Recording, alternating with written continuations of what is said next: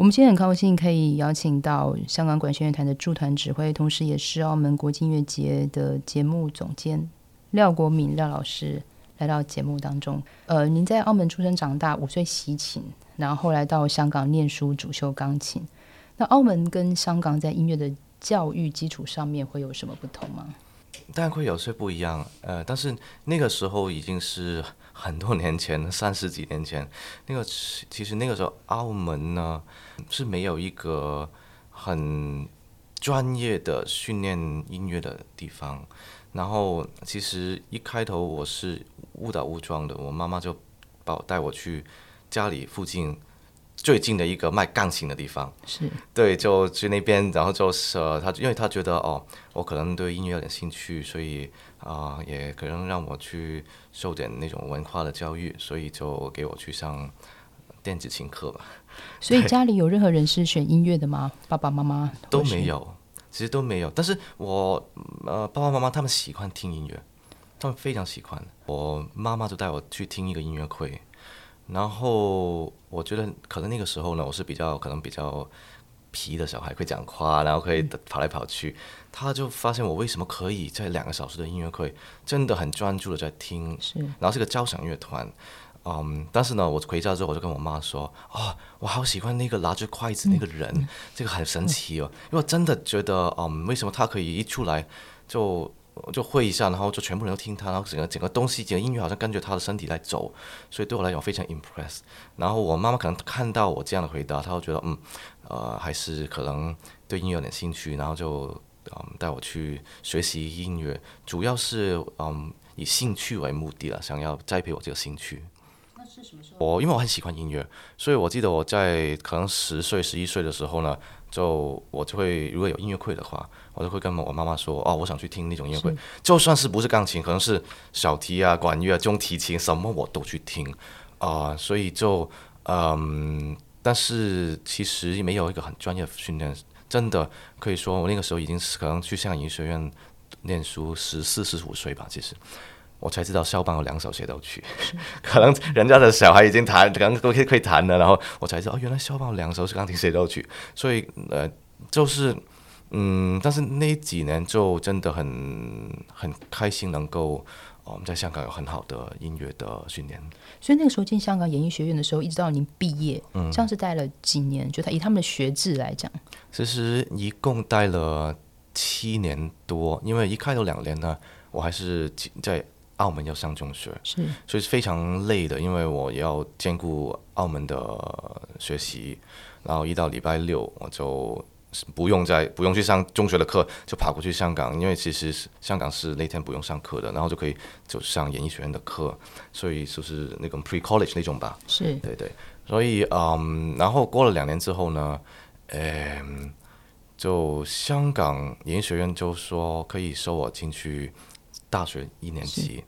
嗯，但是我澳门呢还没中学毕业那那一年，然后我就跟我妈妈说，我可以直接上去大学吗？我妈就说，好啊，但是如果大大学没有毕业的话，就等于你中学毕业都没有。对，嗯，但是我就说这个很难得一个机会，而且我已经我是很喜欢之后音乐作为我的职业，呃，所以我就在澳门其实没有中学毕业，我就先过了去香港。其实那个时候我是很专注钢琴的，因为那个时候我的钢琴老师呢，哦，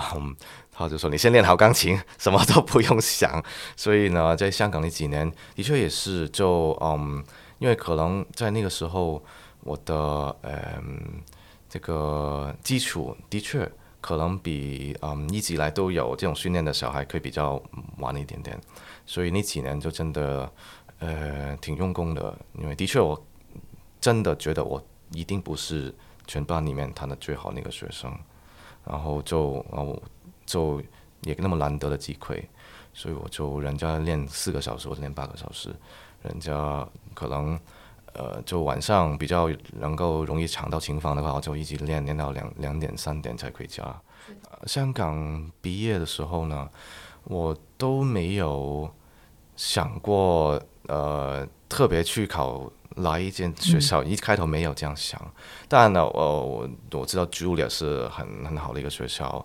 嗯，只是那个时候呢，我跟自己讲，OK，我现在如果要读硕士的话，我想去一个大城市。是我因为呢，在大城市里面，我可以看到更多的音乐会，看到更多不同的东西，我可以看更吸收更多不同的东西，嗯，所以我就主要我就选择了纽约。所以那时候选择纽约的时候是用主修钢琴去 apply，对。开始练指挥呢，是那个时候的一个嗯青年乐团，澳门青年乐团的老师，他就看到我，就喂，你为什么那么喜欢跟帮人家弹伴奏啊？平常弹钢琴的学生不会喜欢帮弹伴奏了，对不对？然后但是呢，只要有朋友问我，哎，你帮我弹伴奏，我就会自己举手，好，我来帮你，我来帮你。所以呢，好处就是啊，我嗯多了很多好朋友，他们都很喜欢我。嗯，但是对我来讲，就是我觉得跟人在一起演出很开心的事情，而且弹伴奏另外一个好处就是他在上课，我也一起在上课啊，对不对？他上小提课，我在上小提课啊，对他上长笛课，我也在上小提呃呃长笛课，所以我就在那个时候学了很多的东西，对我很喜欢这样。嗯，然后就那那一年呢，就那个青年乐团的这个老师，他就问我，哎。要不我们弄一个协奏曲的比呃这个演音音乐会好了。他说全部协奏曲你都你都弹过啊，对不对？所以你就来指一下好不好？然后这个就是我人生的第一场指挥的演出。那年几岁？那年大概十九岁吧。对所以就是那时候在您在香港演艺学院念书，我在香港年就是念钢琴，然后就在澳门，这机会在澳门的，是对，在澳门的青年乐团。然后其实我也是因为澳，我也是澳门青年乐团的第一批团员。我那个时候在青年乐团也是拉小提琴，是对，就刚好他们那一年就成立了，然后我也是第一个去报名，就去学一下小提这样。所以老师就从小看到我长大，也知道我喜欢乐团，嗯。也有一个梦想当指挥，就给我试一下这样，所以很感谢他。嗯，很棒哎。那所以像我们就是到老师到茱莉亚那边念书，嗯。完之后是拿到钢琴方面的对钢琴的文凭然后之后的话就是到 Curtis 对，之后去 Curtis 对，嗯，其实，在 Juliet 的时候呢，嗯，我一直以来，其实也很很很多人会问我，那你是为什么会放弃钢琴？就我一直以来都没有放弃了钢琴，只是指挥是我的 first love，因为指挥是我那个时候看到的，就是我梦想想要当那个指挥，然后一直以来就觉得根本是可能觉得不会可能发生的，这个是太遥远的一个梦想。嗯，然后去了 Juliet 呢，我记得我跟 Robert McDonald 上课，然后我第一堂课呢，我就不知道哪来的勇气，很跟他坦白，就说老师，嗯，其实我 I would like to be a conductor one day。我我我先插播一句，天啊，您是 Robert McDonald 的学生，因为我在 Peabody 的时候，嗯那时候 Robert McDonald 刚到 Peabody，、所以我是他第一届就是上他室内乐的学生，哦、对，所以我真的非常喜欢他。哦，他非常棒的，这个人非常 gentleman，很好的一个老师。哎，所以哦老师怎么说呢？您跟他这样讲，呃，我 真的不是哪来勇气耶，但是他就听了一下，然后我觉得没有很 surprise，因为嗯，我那个时候英文也可能没那么好，然后就说哎，觉得你在干嘛？然后他停了一下，就说嗯，thank you，thank you，Leo，然后感谢你跟我讲这个，嗯，OK，啊、好，感谢你，但是现在快来谈那个 A 九，喜欢继续上课，对，就这样，嗯，但是也很很妙的，就是我之后去 Curtis 练指挥呢，当我毕业指挥毕业音乐会呢，我就特别打电话给他，是就请他，我就说，哎，老师，我终于指挥的，嗯。毕业音乐会是明天，然后啊、我记得那个时候有跟你讲过，想想要当指挥，你有时间从纽约来费城看我的音乐会吗？他就真的从纽约就过来费城看我音音乐会。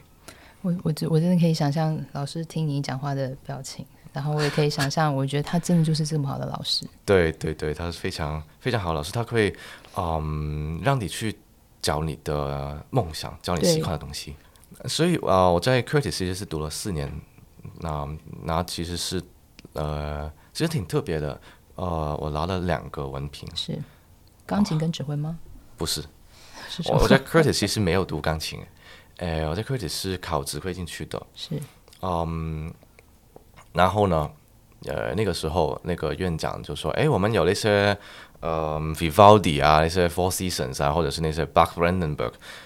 Do you want to play the harpsichord and lead conduct? OK，我说好啊，好，但好。然后顺便我也觉得这个是一个指挥的基本训练吧，对不对？我我所以我就学一学 harpsichord，跟 harpsichord 老师。呃，好了，当我学了这样误打误撞学学了四年之后呢，当我毕业前一个礼拜，院长就叫我去。我说妹，什么时候？哎，是不是有毕不不能毕业了？院长说，哎，我看一下你分你的时间哦，你指挥了就每天每个礼拜上课啊，你 h u b s c o 你也每个礼拜上课，其实你的时间你 h u b s c o 可以拿一个文凭哎，好太好了。对，所以我现在可以毕业了就拿一个指挥的文凭，跟多加了一个 h u b s c o 的文凭。嗯，但是其实那一年也是挺嗯很难忘记的一年，因为呢，在那个时候是二零一九年。啊，不是不是，二零零九年，不好意思，那个年二零零九年刚好是嗯美国金融风暴的那年。是。然后嗯，我记得第一个乐团在邀请我演出，在费城附近一个小地方小镇有乐团，原本就毕业了，五月毕业，然后六月份有这个演出机会。嗯，演出前两个礼拜，他打给我说：“哎，你不用来了，因为我们破产了。”对那个 moment，因为呃，你我觉得啊，毕业了就可以找工作，然后真的是挺跌到掉到的这种就就挺挫折，挺非常真的，因为嗯，没有想到会这样。是，然后嗯，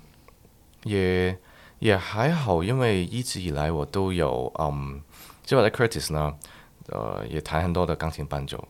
因为我也是喜欢跟。人家去学习嘛，所以就比如说，其实很多的台湾的大家很熟悉的嗯小提琴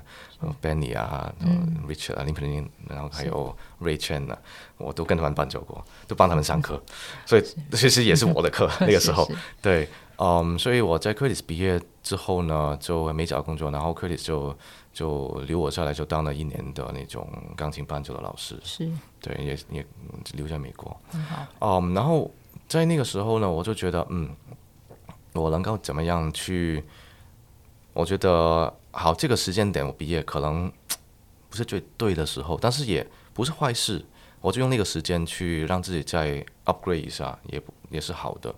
所以我就找时间去意大利就学语言，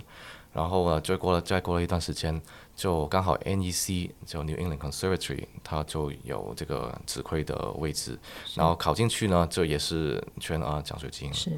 嗯，然后我也觉得，呃，之前我的老师在 Curtis，呃，Otto Werner Müller，他是八十几岁的德国人，德国老师，嗯，他非常非常好，所有德国作品他很熟，而且他他的。之前他说他的老师是 Victor Strauss，对，所以那个连线是 哦非常厉害，嗯，但是我又觉得，嗯，我靠，要不要再跟另外一个老师再学东西，呃，学点别的东西，所以就刚好在 NEC 呢，纽约人跟 Conservatory 是 Hugh Wolf，他在美国的老师，所以嗯是有点不太一样的，approach 很不一样，嗯，所以我觉得嗯这样对我也是有好处的，所以我就嗯考了去 NEC。因为我刚刚看您上课，有特别有讲到这个呼吸这件事情。从主修钢琴到主修指挥，这个学习过程当中有什么样的观念跟训练，其实可以帮助或转变在钢琴上面的演奏或诠释吗？对我自己来讲的话，其实是两个互补的状态。因为在我学习指挥的时候，嗯，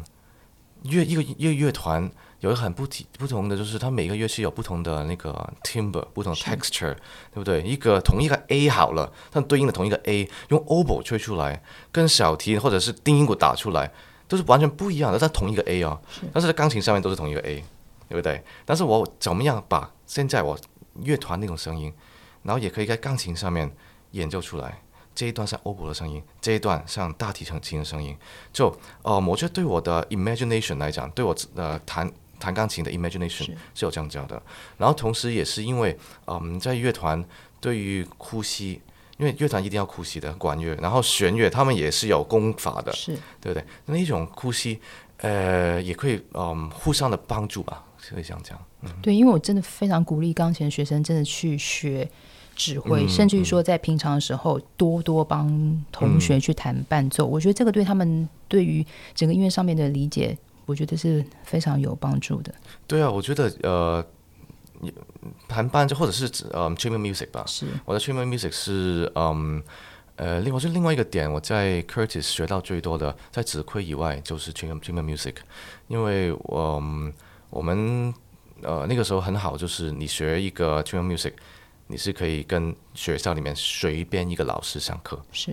所以准备一个作品的话，我跟着跟小提老师、的钢琴老师、管乐老师，对，然后会吸收很多不同的东西。呃，所以这个在 t r music 里面，我觉得我是对我人生的音乐学习里面就学到最多。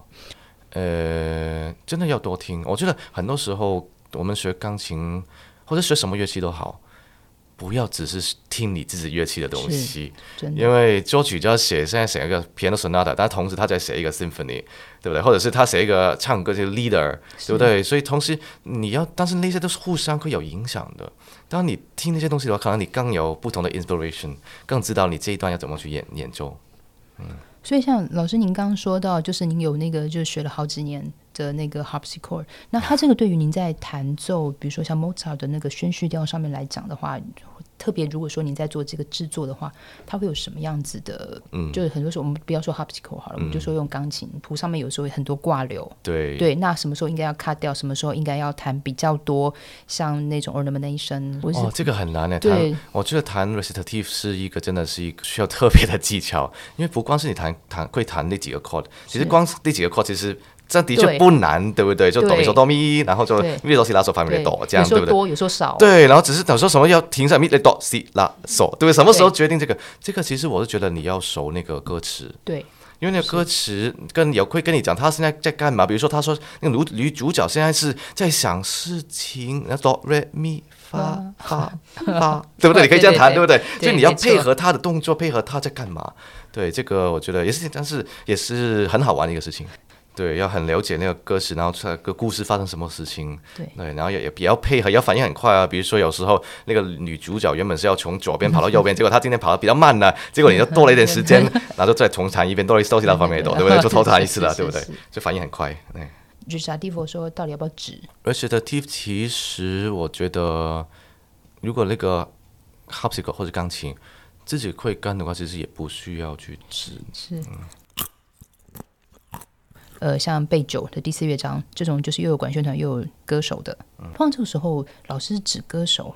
还是指乐团？我觉得是一个嗯聆听的状态。嗯，那我跟你我我问你一个东西好了，如果你是在弹一个 chamber music，是你是在伴奏的状态还是在带的状态呢？是都会游走在中间，对不对？是，所以就是在转换对对对，是互相的 influence。是对，所以这个 influence 是好的。对，有时候我是需要带，有时候我是需要去嗯跟，或者有时候我需要给乐团一个指示。所以真的是看看那个时候状况，或者看歌手，也看嗯，就很多的就看情况，应该是这样讲。因为这个问题是我为什么会这样问，也会比较希望说能够给他们有一些指挥学生，他们可能帮同学在走一些歌剧选粹的时候，嗯我有发现他们有时候会想要收歌手，我觉得通常啊，首先呃，如果是独唱的话，你之前都会有先跟独唱排练，所以之前都会沟通一个想法是，他要音乐是要怎么走的，他哪里要呼吸，然后嗯速度啊有什么特别要注意的地方，都会先沟通好。嗯，所以那个时候你是不是要只是看着他一个人呢？你身边还有一百五十个人要处理，只要是要关注他们，对不对？所以我觉得这个是也是看我说刚才所说的，就看情况。如果但是如果那个歌手是突然忘记在哪里了，哪里当然全部的注意力、关注力都给他，对不对？嗯，所以我觉得这个是嗯，指挥在舞台上反应一定要很快。是因为有你真的一百五十个人，是现在这个 moment，谁要你帮忙他？是你怎么样去把这个东西带回来，或者是下下一句要怎么样唱，你怎么样可以让他唱得更舒服，对不对？所以这很多每一每一秒钟你都有很很多的 decision making。那跟我们谈谈您那时候在那个非常管弦团担任助理指挥的经验。呃，那两年是我学习的很多东西，因为不光是我要准备每一套曲目都要坐在那边，啊、就而且呢，我能够看到乐团的 management 他们怎么样去运作，是。他们 even 嗯，我们有很多的 tour，他们怎么去安排 tour，中间他们怎么样去 嗯解决一些事情啊，这样，我觉得我很 impress，就是他们啊、那些乐手的那个嗯那个 work ethic，就比如说呃，我记得一个呃 trumpet 呃 player，他是每天排练前一定一个半小时前到去 warm up，然后。如不管是大的音乐会演妈了，或者是早上十点钟演一个给小孩听的排练，他都会他都这么都是同样时间，对，给是他们的对于这种要求，自我的要求是非常的严格，非常高，所以对非常敬佩他们。是。那您那个赢得的比赛是在巴黎举办的那个第三届 Svetianov 对 s v e t l a n o 的那个 competition，对，在纪念之外，一个就是从俄国出身的这个指挥，那的赢得这个比赛之后，是不是有为你赢得比较多，就是跟俄国乐团合作的合约？对啊，嗯，就因为那次的比赛，我就有机会去，其实去很多地方了，Moscow 啊，嗯，St. Petersburg，嗯，在 Marinsky，或是远到西伯利亚都去过了。对对，所以嗯，很开心跟他们乐团合作，而且我嗯，更令让我 impressed 的就是，嗯，他们那些观众太热情，对音乐的那种热爱有点狂热情程度。对，for example，我记得那天非常冷，就零下很那种二十几度那种，然后呢，而且路上都没人的，然后我心里想，哦，你晚上应应该不会有观众的吧？结果去到音乐厅是 pack full house，对观众他们对我这对对他们来讲，音乐就是像面包一样，就是一定需要的一种必需品。对，他们的声音，弦乐弦乐的声音就是非常的浑厚，对他们这些一般他们乐团的片子挺非常大的，是小提，对比其他的乐团多多多一些人，对声声音非常的饱满。哎，我记得，嗯，其实我印象最深的其中一次，应该就是在呃 Marinsky 演歌剧，对，因为那天我去排练，然后就有人跟我讲，你现在站的地方就是之前 Tchaikovsky 啊、r i m s k y k o s a k 都站过的，哦那那个谱架都他们碰过的，然后就毛毛的，是吧？我应该很开心吧，摸着那个感只是觉。又开心了，而且另外一边想就是他会不会在上面看着我，我有感觉，知道吗？对。哇，真的是很棒。嗯那其实很多时候，我们常常说，年轻指挥在刚开始的过程当中，他们可能会面对一些代打音乐会的这个心情哦，嗯或者是那个最短的，你有什么最短的经验？就比如说今天打电话给您，或者是今天接到 email，隔天就演出。难难忘记的一个经验，就是有一次我应该是美国飞去巴黎，刚下飞机，一打开手机，刚好就一通电话，是我经理人打过来，你现在在哪里？我说刚到巴黎啊，才没拿行李嘞。他说好，拿完行李现在过去旁边 check in。东京有一个指挥这通病了，你现在直直接不用去哪里了，直接从那边飞过去东京。看了一下，有三套班我都演过的，然后有一套班是新的，然后就我就说好，然后就你现在就把那个乐谱就寄过来，我就在拿个 iPad 在飞机上面就读了十个小时吧，然后到了东京早上就先去酒店，然后准备了一下就冲过去排练，那个是最最可能说嗯惊喜啊，又惊又喜的经验吧，又心脏又很强。